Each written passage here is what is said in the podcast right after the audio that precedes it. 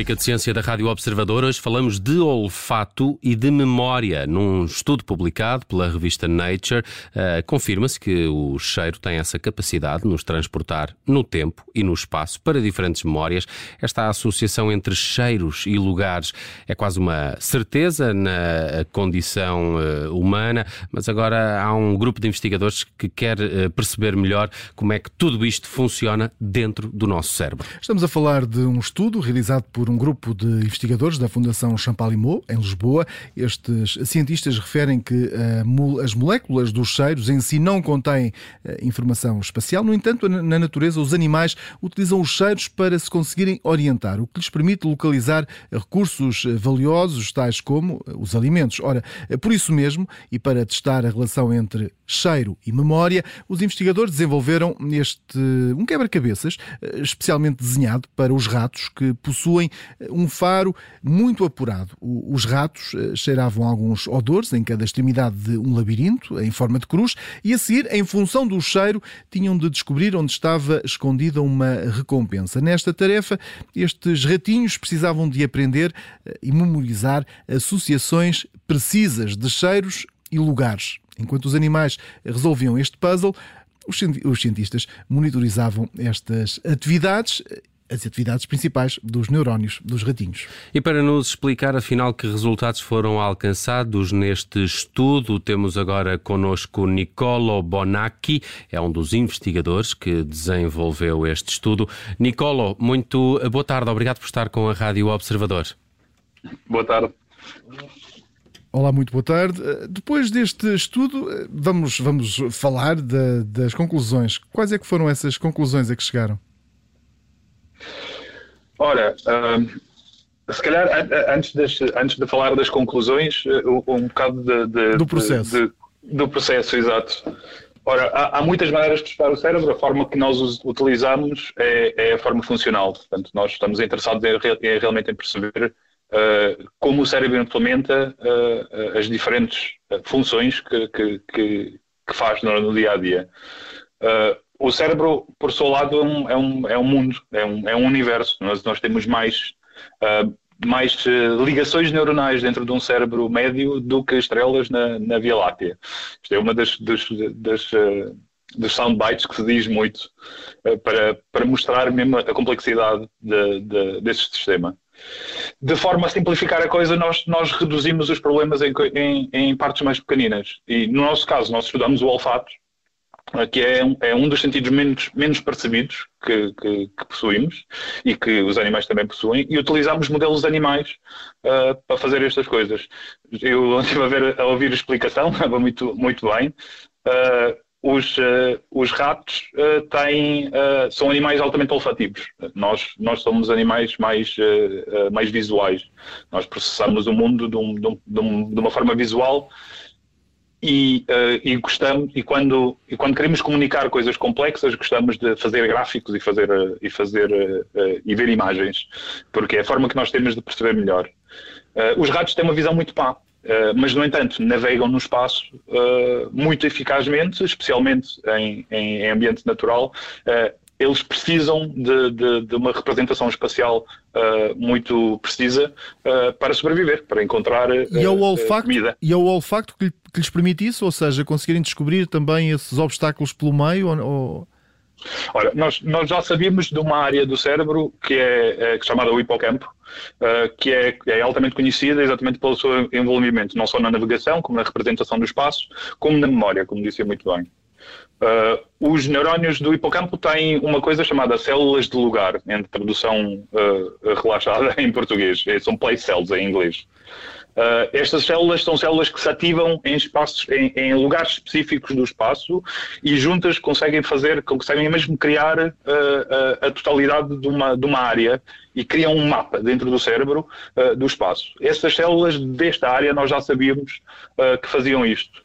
Uh, no entanto, o que nós, nós estudando o olfato uh, e, e, estudando, uh, e estudando o hipocampo, nós fizemos gravações de eletrofisiológicas neuronais, tanto no hipocampo como no córtex olfativo, nós conseguimos verificar que existem células no córtex olfativo uh, que, repre não, que, representam odores, obviamente já, nós já sabíamos, é o córtex que é dedicado para a representação de odores, uh, mas que também representam os lugares no espaço, tal à semelhança do hipocampo e que comunicam com o hipocampo.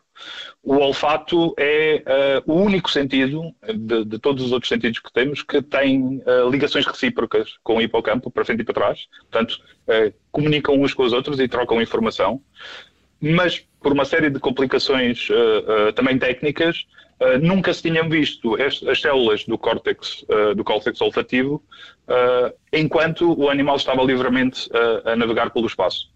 Esta é uma das, das novidades de, de, de, do nosso estudo, que, que, e o que, é que... que pronto, Diga, diga. E o que é que, o que, é que este estudo agora, um, e falando outra vez, um, já percebemos aqui um bocadinho como é que, como é que, foi, como é que chegaram aqui, ou é um trabalho que imagino eh, continuarão, que estarão a fazer, um, em termos práticos, para, para quem nos está a ouvir, porque as pessoas gostam de perceber também um bocadinho a, a parte prática destas investigações, em termos práticos, uh, onde é que nos pode levar este vosso trabalho?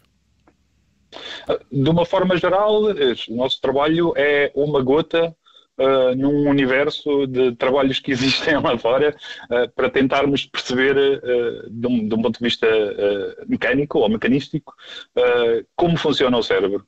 Ou seja, quais são as diferentes áreas do cérebro e, e, e como é que elas estão envolvidas em coisas tão simples como como é que eu vou de casa para o trabalho todos os dias, como é que eu planeio essa, essa, essa trajetória pelo espaço. E se já sabíamos que o hipocampo estava envolvido, uh, uh, o sistema olfativo estar envolvido nisto é uma das, coisas, é uma das novidades. Eu, eu, à semelhança do que se faz no hipocampo, uh, nós descobrimos que não só conseguimos mapear o espaço onde os animais estão, mas só olhando para a atividade neuronal dentro de, de, do, do córtex olfativo, eu consigo descodificar a posição do animal dentro da, da, da, da, nossa maze, da nossa, da nossa caixa. Uh, e parece que, que, esta percepção olfativa está mesmo muito relacionada com, uma forma, na, na, eh, com a maneira como nós representamos o espaço, ou, pelo menos como, como os roedores o, representam o espaço. Eh, como é que isto traduz, traduz para o ser humano é uma, é uma pergunta que, que, que é, é, é, sempre feita, eh, mas que não, não, não, lhe sei, não lhe sei dar uma resposta. E agora com, com base neste, neste trabalho, como é que vai continuar esta, este, estas futuras investigações? Ora, nós, uh, para além do, do processamento olfativo, uh, o, que, o que nós gostamos muito de, de, estudar é a tomada de decisão. Portanto, nós queríamos agora uh, usar este, este, este paradigma que estivemos a desenvolver durante este tempo, continuar a olhar para o sistema olfativo e complexificar um bocadinho os jogos, ou, ou pelo menos o, a tarefa comportamental que os animais fazem. A tarefa que nós fizemos é relativamente simples, ou seja, um, um, um odor estava mapeado para um, para um sítio específico. Portanto, a tomada de decisão que o animal tinha que fazer era só relativamente à trajetória para conseguir uma recompensa. Uma das coisas que seria interessante, por exemplo, acrescentar neste momento uh, era uma componente de incerteza. Ou seja, nós, no nosso dia a dia, eh, quando tomamos decisões, tomamos decisões eh, com informação incompleta. Não, não temos sempre, eh, não só toda a informação, como o mapeamento preciso de um para um entre um estímulo e um, e uma, e um outcome, e uma, um resultado uma das, eh, das coisas que também é uma, uma, uma expertise do nosso laboratório uh, é exatamente a tomada de decisão uh, sob incerteza ou num contexto de incerteza. Portanto, a evolução natural para mim deste estudo seria acrescentar uma componente agora de incerteza para tentar perceber como é que o cérebro integra diferentes tipos de informação na presente ou na ausência de, uma informação completa ou, ou, ou, que nos dê segurança. Está envolvido também com a, com a, com a confiança e com, e com a tomada de decisão que nós próprios fazemos todos os dias. Uhum.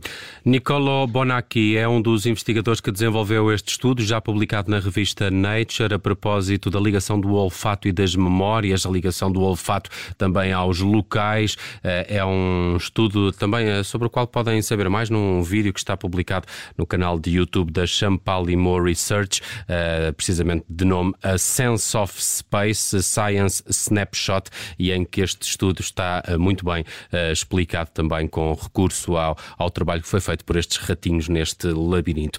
Nicolau Bonacci, muito obrigado por ter participado na rubrica de ciência aqui da Rádio Observador e boas festas. Obrigado, eu. Boas festas também. Boa noite.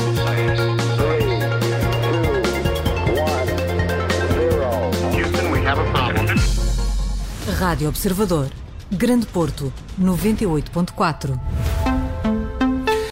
Obrigada por ter ouvido este podcast. Se gostou, pode subscrevê-lo, pode partilhá-lo e também pode ouvir a Rádio Observador online em 98.7 em Lisboa e em 98.4 no Porto.